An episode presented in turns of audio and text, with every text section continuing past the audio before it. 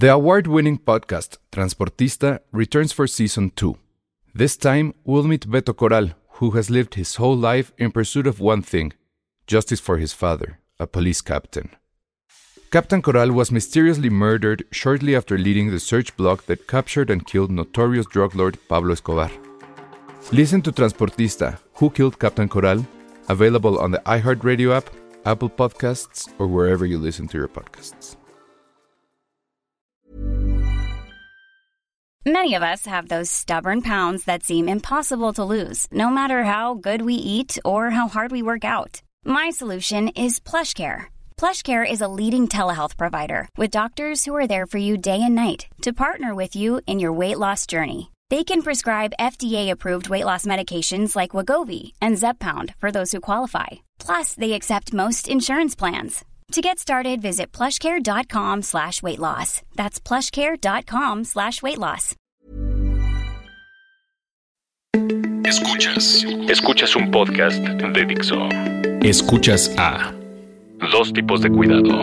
Dos tipos de cuidado. Con Arturo Aguilar y El Salón Rojo. Por Dixo. La productora de podcast más importante en habla hispana. Hola, ¿cómo están? Bienvenidos a esto que es Dos tipos de cuidado, el programa de cine aquí en Dixo. Y bueno, pues hoy no nos acompaña Arturo Aguilar porque anda en el Festival de Toronto. Este, pues ahora sí que se sacó el boleto y anda por allá. Va a estar muy bueno ese festival. Ya vimos la lista de películas. Y, bueno, pues vamos a ver si va a tener oportunidad o no de mandarnos cápsulas para poderlas meter en el programa. Eh, esperemos que así sea. Pero entonces, ante eso, pues hoy nos acompañan. Primero, este, ahora sí que primero las damas. Eh, arroba Glugly. Me dijo que así la quería que la presentara. No quiere que sepan su nombre. ¿Cómo estás? Bien, gracias. ¿Y tú cómo estás, Qué bueno que vienes de nuevo a dos tipos de cuidado. A ella ya había estado con nosotros cuando éramos este videocast, o no sé cómo llamarlo. Y es la primera vez este, aquí en el podcast. Está nerviosa, no sabe cómo funciona la dinámica. Es muy bonito, nada más hablas y ya. Y también tenemos aquí a Dani Sadia. ¿Cómo estás? ¿Qué tal? Oye, nada más una aclaración de que eh, estamos mandando a Arturo Aguilar al Festival de Toronto, o sea que obviamente va a tener que estar mandando Ah, este, cápsulas bueno. y hablarnos del festival. Muy bien, jefe. Sí, no, no, no, si cree que se va a ir de vacaciones a Toronto así nada más Sí, porque sí. que por cierto en ese mismo avión hay mucha gente que ni escribe de cine y las mandaron. Pero bueno, no hablemos de cosas feas, vamos a hablar de los estrenos del fin de semana. Y hay un estreno que creo que sí es importante y tan es importante que estamos este, casi casi dedicándole un podcast. Es una película mexicana que ya se había podido ver por ahí en ciertos festivales. Estuvo en Mórbido, creo que ganó Mórbido del año pasado. Yo estoy casi seguro que la vi el año pasado, nada más que no me acuerdo dónde. Sé que era la Cineteca, pero no sé bajo qué este ciclo ni nada. Se llama El Incidente y es dirigida por Isaac Esban. Es su primer largometraje. Es su primer álbum. Y, pero creo que ya tenía por ahí algunos cortos, por lo menos tenía uno que tenía que ver con terror, ¿no? Que era esta melee de, de cortos de terror de Mórbido, creo que Sí, también. fue su trabajo final de La Ibero, es un cortometraje de, bueno, más bien ya casi medio metraje, porque dura como 30 minutos, que se llama Las Cosas Feas. Exacto. Y eh, al mismo tiempo, una vez de que acabó la película del incidente, filmó otra película que se llama Los Parecidos, que también va a salir pronto. Está en México Bárbaro con el segmento La Cosa Más Preciada y algunos otros cortos ahí. Que yo supongo que, bueno, son los que hizo durante sus estudios en la Ibero. Yo no sabía que había en la, en la Ibero, primer dato. Y bueno, pues el tema es que esta película se estrena este fin de semana y por lo menos en esta mesa ya los tres vimos la película y pues hay opiniones divididas. Este, Dani diría que él está en medio, yo estoy en la parte a favor y Glugly está en la parte de, oh que vi. Pero bueno, a ver, empecemos contigo. ¿Qué te pareció el... Ah, bueno, no, vamos a contar primero de qué va la película. Intentando no hacer spoilers. Es una situación un poco rara. Efectivamente parece eh, episodio de la dimensión desconocida, la hora marcada, etcétera. Creo yo que tiene ahí ciertas cosas que tienen que ver con, Inception y con Nolan, pero de eso iré más tarde. Y bueno, vamos a intentar no hacer spoilers, pero es complicado porque la historia, de hecho, creo que es eh, un cuanto tanto complicada respecto a los spoilers. Lo primero que vemos en la película es un policía que está persiguiendo a dos chicos que no sabemos por qué en realidad, presumimos que es por un asunto de drogas, algo por el estilo. Los eh, ya los capturó, está amenazándolos con una pistola, entran al cubo de la escalera del edificio donde se encuentran, que es completamente blanco, y van bajando por la escalera hacia el primer piso, y de repente, no se sabe por qué, se dan cuenta que están atrapados en la escalera como si estuvieran en una figura de, de, Escher, Este, y que es infinita. O sea, por más que bajan o suben, son nueve pisos que se van repitiendo, se van repitiendo, se van repitiendo y no pueden salir de ahí. Por otra parte, vemos una familia, papá, mamá, hijos, que van en un viaje, eh, al parecer, a la playa, están en una carretera de un solo sentido, de repente igual, no sabemos qué pasa, y se dan cuenta que, como venía bromeando el papá con su hija, la carretera se vuelve infinita. Y podemos dejarlo hasta ahí. Y bueno, lo que se va a ver en la, en la película son las implicaciones un poco de esto, qué es lo que pasó, cuáles son las razones, cuáles son las implicaciones, creo que es en lo que más se clava la película. Y bueno, pues de ahí va el incidente. Entonces, ¿qué te pareció, Luli? Bueno, primero que nada, a mí no me gustó, pero más allá de, la, de por qué no me gustó, algo que me gustaría destacar es que a mí no me quedó claro el mensaje y quiero saber, o bueno, como la intención, lo que quiere transmitir. Entonces ahí sí me gustaría que ustedes me den como cuál es... Pero antes eh, dinos por qué no te gustó. Es que se me hizo muy larga, yo siempre digo eso cuando una película no me gusta, pero se me hace muy muy larga, muy repetitiva y además creo que es pretenciosa. Eh, creo que no. Ya, llegó la palabra pretenciosa. Sí, perdón, la, perdón. La, palabra pretenciosa. Perdón. El, calificativo de pretencioso usualmente dice más de quien lo dice de a quien se lo no, aplica. Pues gracias. Bueno, está bien. Yo soy pretenciosa. ¿Pero por qué pretenciosa? O sea, ¿te parece que era más de lo que.? No, o sea, creo que al final quiere ser algo que no es la película. Entonces, con esta idea de que quieren como revolucionar un poco el cine mexicano y transmitir algo que no se ha hecho antes, ¿no? O sea, en el cine mexicano, partiendo de eso, entonces, por eso digo que es pretenciosa. Eh, además, también me parece que las actuaciones son muy, muy malas. De todos. ¿De todos? Nailea me parece un poco exagerada. Eh, es muy breve su participación, pero sí me parece como muy exagerada. Este. El policía. El policía. El policía está bien. El policía, el policía está bien, sí. Pero las demás actuaciones, o sea, la de los viejitos. Sí.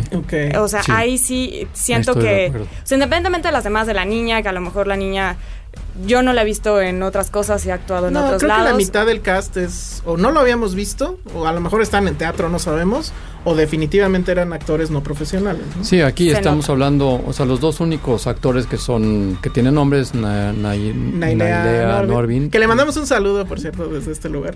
Y a y Raúl Méndez también, que tiene este una Humberto Busto también, que es uno Humberto de los Busto, claro. Él, salió en Amores Perros. Claro. no, y Humberto Busto ha salido en cantidad de películas, es un tipazo. Y el papá, que ahorita no recuerdo su nombre, pero era el papá de... Eh, Lucía, la película de Franco.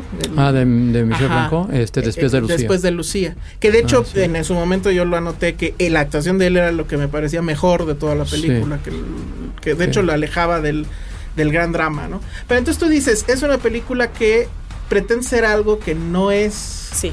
Pero ¿qué es ese algo? O sea, si ¿no te parece que por lo menos sí habría un punto que es el cine mexicano es raro que se dé este tipo de ciencia ficción. O sea, sí hay un punto donde es arriesgado y hay que reconocerle esa parte. Ok. Este, pero no me parece que esté bien logrado como esa parte arriesgada que quiso como proponer.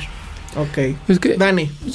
Estoy, de acuerdo con lo que dice. O sea, si la palabra pretenciosa viene porque pretende ser algo que realmente no es y como el, la primera película de ciencia ficción que hemos tenido en México, pues en este caso la de 2033, no sé si la viste también, película mexicana, que fue totalmente mal lograda, pues ya empezó también con ese, con, con ese tipo de, eh, de ciencia ficción apocalíptica, de, este, de autoridad. Uh, autoritarismo este, y, cosas así, pero eh, eh, creo que esa bandera no es la correcta. no, digo, a lo que voy es, y eso lo, conversamos, este, pues ahora sí que por Twitter, definitivamente sí habría que reconocer, creo que pues no se fue por la fácil. O sea, si es un cineasta que parecer se va a quedar en esta eh, línea entre el terror y la ciencia ficción, este no sé cómo llamarle, pues sí, tipo Dimensión Desconocida, y que no recurrió pues otra vez al Marte y Garedazo, este, a todas estas fórmulas del cine mexicano comercial que funcionan, ¿no? Entonces, en ese sentido creo que se agradece por lo menos el riesgo. No es la primera, evidentemente, pero yo creo que sí puede ser. Eh, no, o sea, no sé cuánto éxito vaya a tener comercialmente, pero por lo menos creo que ya tiene bastante ventana, ¿no? Habría que decirle que a la crítica nacional, por lo pronto, este, la, la ha tomado bien. Leí hace rato un, este, Em, un tuit de, bueno, Díaz Martínez, eh, Ernesto Díaz Martínez la, la, pone bien, Miguel Cane la puso en lo mejor del año, de, bueno, del año pasado, la vio el año pasado, el crítico de cine de la jornada, que ahorita se me fue su nombre, siempre lo confundo, es Sao, pero no sé si es Leonardo o Gustavo, ah, pero este también dijo que, de los cintas mexicanas que por lo menos van a estrenar este fin de semana es la, es la que más le gusta. Entonces creo que hay ahí ese tema de que sí, la crítica le está yendo bien. Pero ¿cuáles son los problemas que tú le viste, Dan? Bueno, de entrada, eh, nada más para aclarar una cosa de lo de, los críticos. O sea, igual los críticos mexicanos que esperan ver una película mexicana, se esperan ver una película mexicana típica como que dices desde Marte y, y de repente ven esto que es una algo completamente diferente. No es por eso también que les pudo haber llenado un poco el ojo y decir, bueno, no puedo hablar mal de esta película porque sí se está saliendo un poco de lo que yo estoy acostumbrado a ver del cine mexicano. Yo creo que ese es el, el paso de entrada, pero no es lo que te termina convenciendo, o por lo menos no es lo que a mí me termina convenciendo. Pero a ver, antes de entrar a decir lo que sí me gustó, quisiera primero nos dijeras qué es lo que no te pareció de, del incidente. Del incidente creo que tiene uno de los peores finales. En eso estamos de acuerdo. Creo que en eso sí. Bueno, tú dices, tienes el peor final y el peor inicio y el peor todo, ¿no? No, o sea, no nos vayamos tampoco al extremo, pero no. O sea, sigan. Sí. O sea, el problema del final, eh, para resumirlo básicamente, sería, y creo que ahí estamos de acuerdo, es. Es, mucha exposición, ¿no? O sea, se, intenta, por alguna razón, Svan cree que el público no va a entender nada y que tiene la obligación entonces de explicarle todo. De, una, de una historia que yo la conté muy facilita, pero en realidad hay muchas pistas, hay muchas cuestiones que dices, bueno, entonces, ¿por qué este personaje trae este objeto que trae el otro personaje de la otra historia y no son historias que estén conectadas o sí, etcétera?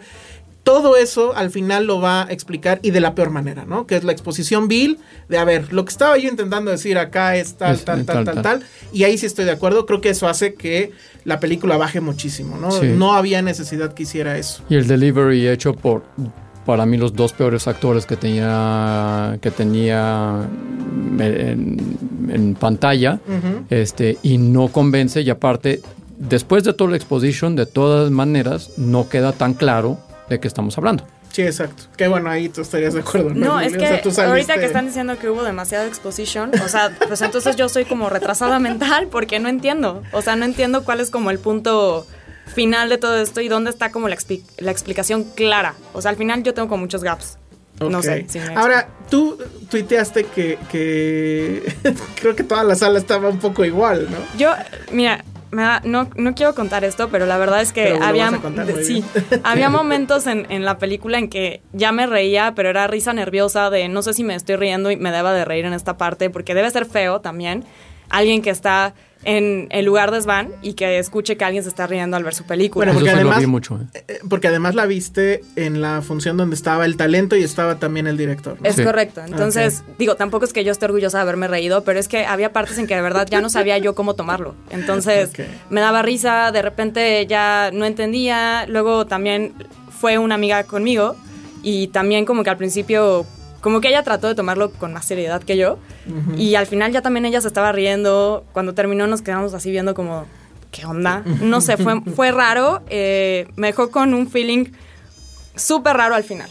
O sea, no con este rollo de que todo es eterno, no eterno, perdón, infinito. O sea, dije, bueno, voy a salir a carretera y ya me voy a perder yo en la carretera, ¿no? No voy a poder regresar. No sé, pero... Eh, es una película, ¿eh? No, no pasa. No, pero yo me lo tomé como muy personal y sentí que todo en mi vida se va a repetir. Pero fíjate, yo creo que ahí está uno de los éxitos, uno de los logros de la película. Es una película que te deja eh, platicando un rato después de que la ves. ya sea de mala. Te digo la verdad. a ver. O sea, es, de estas películas que entras al cine y te sales a la mitad.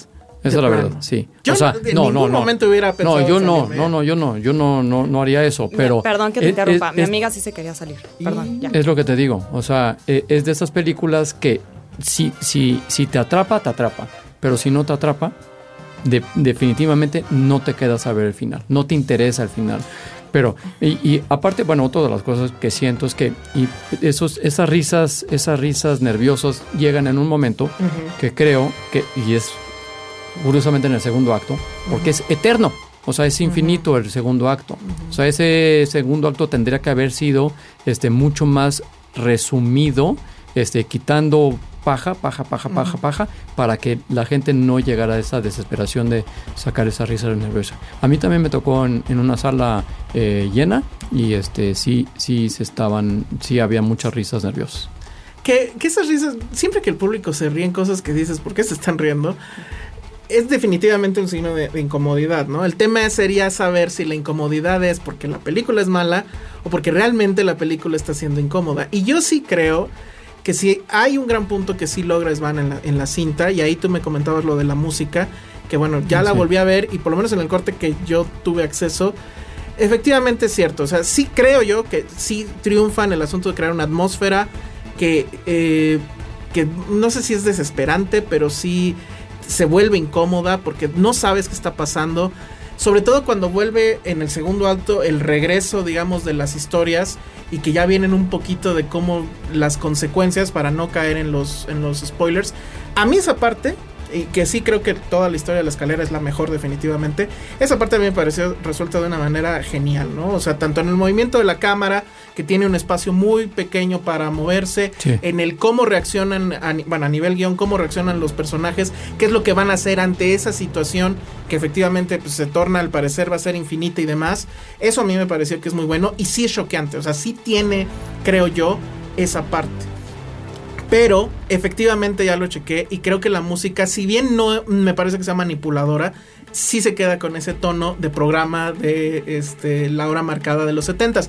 Pero no sé si eso a lo mejor era realmente lo que él quería hacer. No, definitivamente. una- Él es el Nolan Believer, o sea, Ah, bueno, y eso lo es la conozco bien y ama el cine de, de Nolan y sí se siente mucho la influencia en la música también, este omnipresente en todo momento y, y, como dicen los gringos, overwhelming, o sea, es, es, es- está en todo momento y no te deja, no te deja Pero en el respirar. corte que yo lo vi no era en todo momento. Sí eran los momentos donde como que se estaba haciendo el building up a un descubrimiento, ¿no? De que algo va a pasar, etcétera. También tiene mucho el asunto de los cortes a negros, que Sí. no duran mucho, pero bueno, sí, Sí. o sea, sí duran, ¿qué será?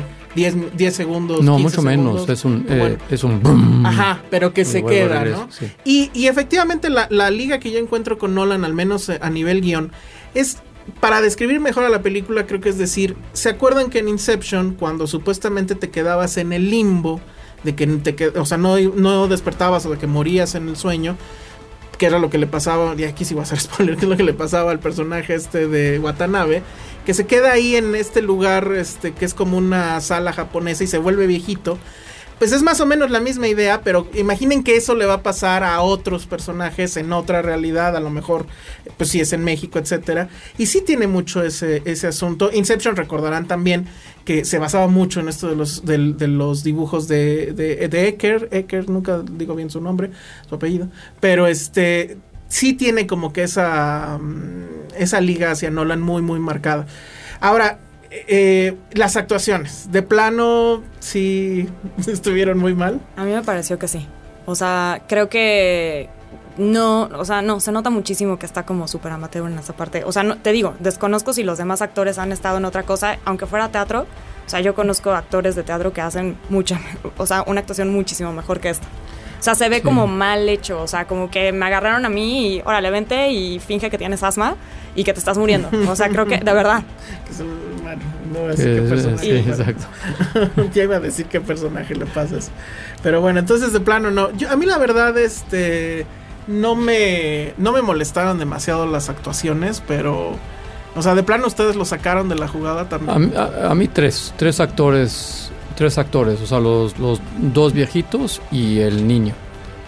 La, la niña no tanto, el niño sí, definitivamente, pero creo que tenía un papel pues un poco complicado eh, porque no tenía que entrar dentro del cliché de dentro del cliché del niño que no estaba contento con, con algo. Este, pero los dos viejitos que tienen toda la carga de tratar de explicar o de explicar el, de, de qué se trata el incidente, ahí sí dije, no, no, no, es que no le creo, no les creo. De plano. Bueno, y este, entonces, ¿cómo explicar que al parecer, yo sí creo que a la crítica, en la crítica mexicana le va a ir muy bien? La verdad es que dudo, y pues no es mala onda, pero, o sea, sí es una película, creo, complicada. Creo que no es una película para. O sea, definitivamente todo el público que vaya al cine con esta onda de a pasársela bien y no sé qué, pues no, no no, se, va a, se va a salir de la sala muy probablemente.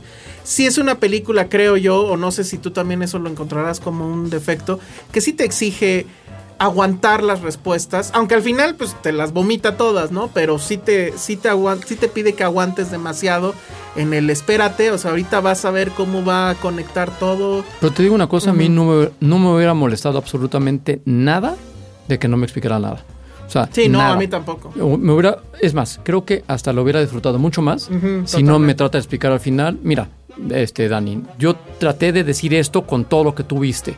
Y esto es lo que pasó, pasó, pasó, pasó, pasó.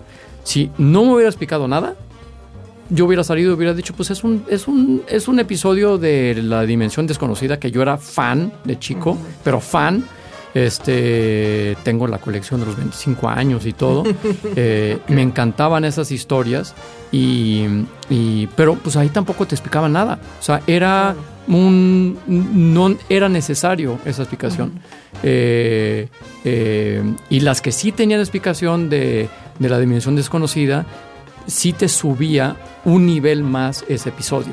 O sea, sí te subía porque si la explicación era un mindfuck, que es lo que trató de hacer Svan con la película, este, ahí sí decías, wow, ¿qué, ¿qué, es lo que acabo de ver? Esto sí tiene que entrar en mi top 10 de todos los episodios que he visto de, de, Dimensión Desconocida. Pero aquí trató de hacerlo, trató de elevarlo a un nivel con toda explicación y sin embargo mm, me dejó totalmente... Sí, eso, eso es cierto. O sea, al, final yo también durante todo el desarrollo y tal vez por eso me, o sea, me gustó o sea, sí te quedas. O sea, hay un momento en el que piensas, la solución de esto va a estar genial, ¿no? O sea, cómo lo va a rescatar al final todo va a estar increíble. Y la verdad es cierto, eso no llega nunca. Y, no nada más eso, sino que te da una explicación que dices, esto, o sea, yo no necesitaba una explicación así literal del tema, ¿no? O sea, más bien que me explicaras el trasfondo de lo que estabas queriendo decir. Sin embargo, yo sí me quedo, o sea, yo sí creo que es una película que se tiene que ver. Yo sí la encuentro disfrutable, sobre todo en el sentido, insisto, de las atmósferas, de que sí hay un mindfuck al principio. A mí las actuaciones no me parecieron que, me sacaran del juego, ¿eh? Incluso la de los viejitos, que sí están muy over the top en, algún momento o muy sobreactuadas. Este, yo creo que está bien, o sea, no, no me sacó del, del, juego. Además, de ese final de los, de los viejitos, la otra parte como paralela también sale sobrando. Sí, o sea, ya llega un momento al final donde efectivamente sí dices, bueno, aquí horas va a acabar esto? O sea, porque sigue y sigue y sigue y ya, ya te deja de, Pero no, yo en serio, aún con eso, o sea, sí el final está, o sea, sí, sí te decepciona en cuanto al, al delivery que te dan los dos primeros actos. Yo creo que que los dos primeros actos funcionan muy bien, el tercero todo se va un poco pues sí, al carajo, pero no creo que eso termine por hundirla completamente. O sea, podremos hablar a lo mejor de que es fallida, pero no necesariamente decir que es una mala, mala, mala película, no creo. No, no, no creo. O sea, yo creo que es una película que, que pues sí trae un, nuevo, una, un nuevo aire al cine mexicano.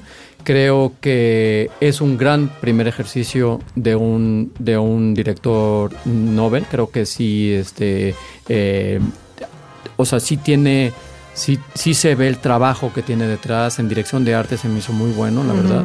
Este, sí de trabajar en la dirección de arte.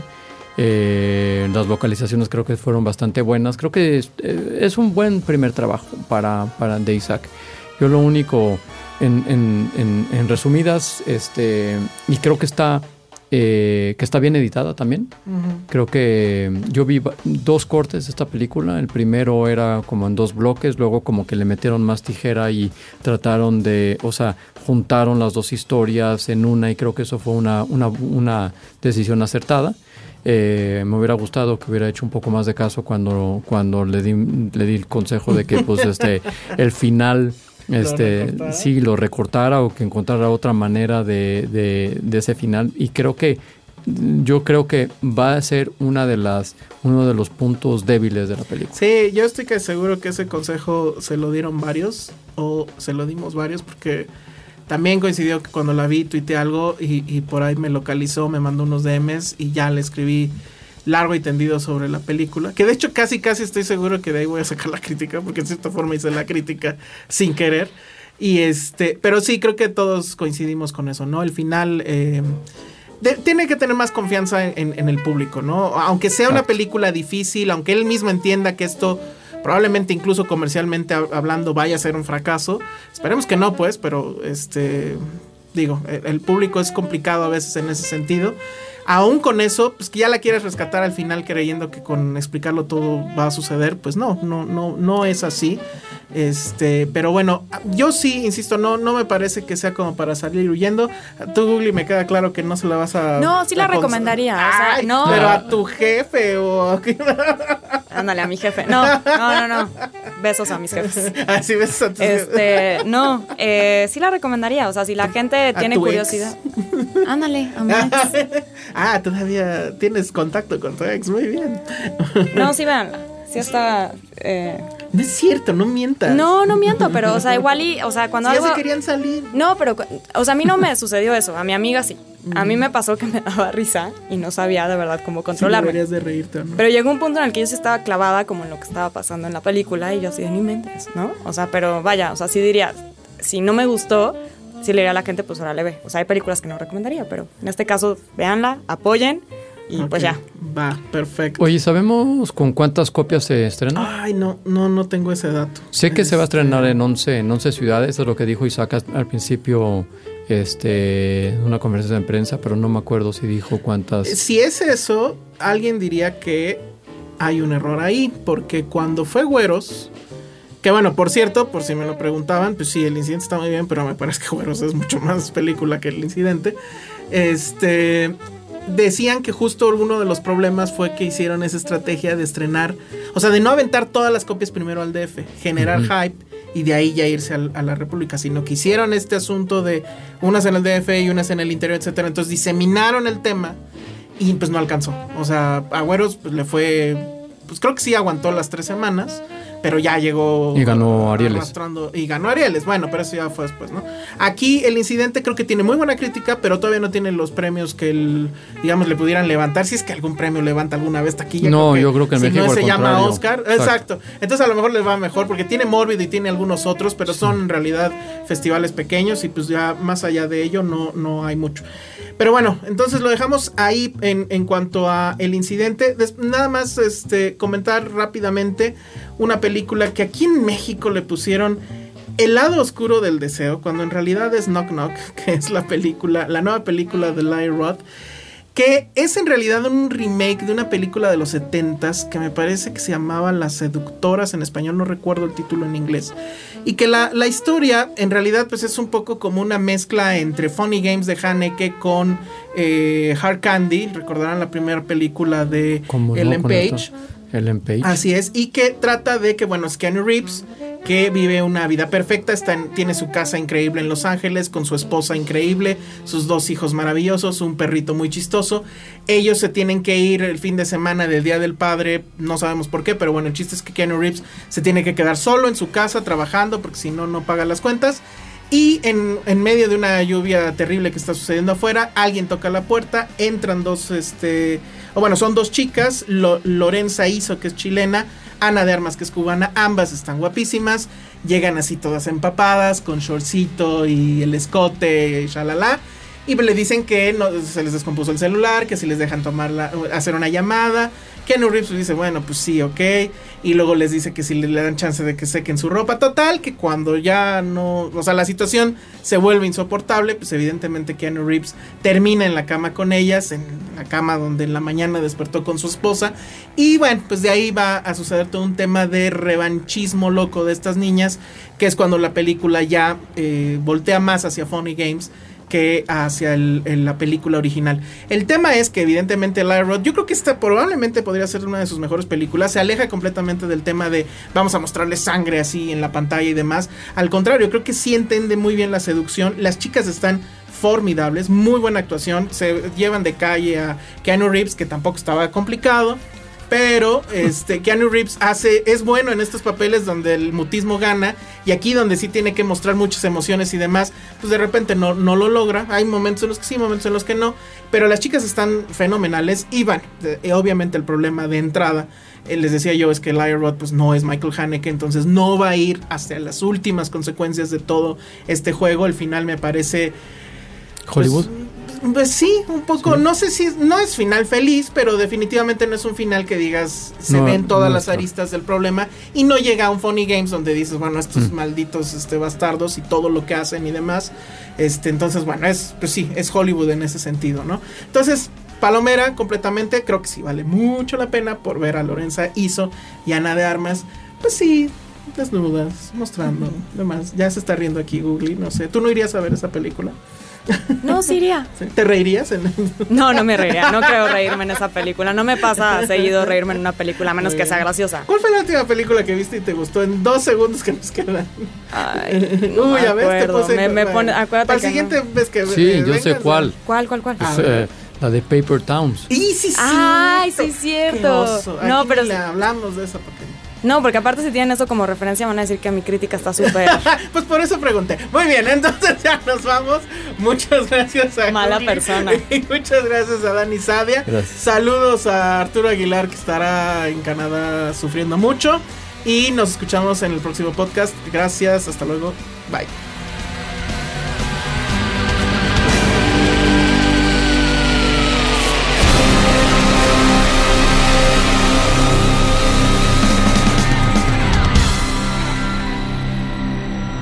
Dixo presentó Dos tipos de cuidado con Arturo Aguilar y El Salón Rojo.